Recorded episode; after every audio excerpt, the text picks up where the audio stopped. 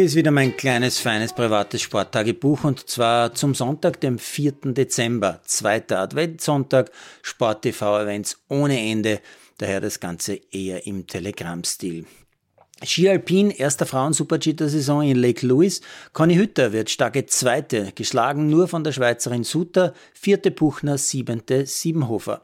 Männer Super-G in Beaver Creek, wieder gewinnt der Norweger Amut Kilde vor dem Schweizer Odermatt, bester Österreicher Raphael Haser auf Platz 6.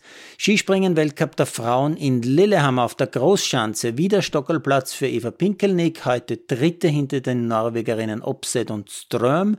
Mit vier Stockerplätzen führt Pinkelnick auch im Weltcup.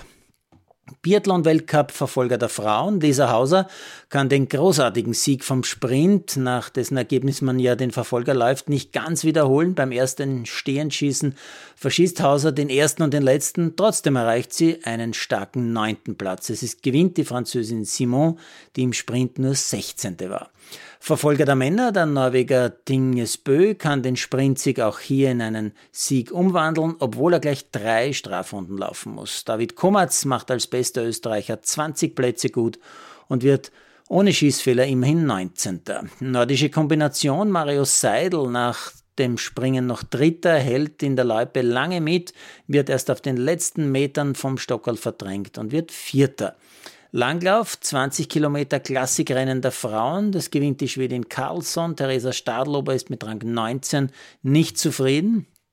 Bei den Männern gewinnt der Norweger Goldberg, vielleicht weil Favorit Klebo eine Pause eingelegt hat und nicht mitgelaufen ist. Der Österreicher Vermeilen erkämpft einen beachtlichen 28. Platz, klingt nicht besonders, aber der Rückstand nicht einmal 10 Sekunden.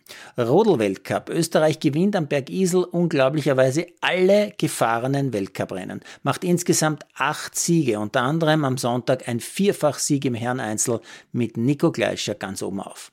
Also Liga. Mein Schwiegersohn hat leider schon am Samstagabend mit den Graz 99ers eine bittere Niederlage gegen Vorarlberg hinnehmen müssen. Im heutigen Spitzenspiel gewinnt Salzburg gegen Bozen 3 zu 1 und Villach schlägt die Caps nach einem 0 zu 2 Rückstand noch 5 zu 2. Ja, Fußball-WM, die Sonntag-Achtelfinale, die waren klare Angelegenheiten. Frankreich schlägt am Nachmittag Polen eigentlich ja 3 zu 0, aber Lewandowski bekommt in der neunten Minute der Nachspielzeit noch einen Elfer geschenkt, darf noch ein WM-Tor vor der Heimreise schießen, Endstand also 3 zu 1 für Frankreich. Und England schlägt Senegal 3 zu 0, vor allem weil die Engländer gnadenlos effizient sind und weil die Afrikaner ihre Chancen einfach nicht nützen. Am Montag folgen die Achtelfinale Japan gegen Kroatien um 16 Uhr und Brasilien gegen Südkorea um 20 Uhr.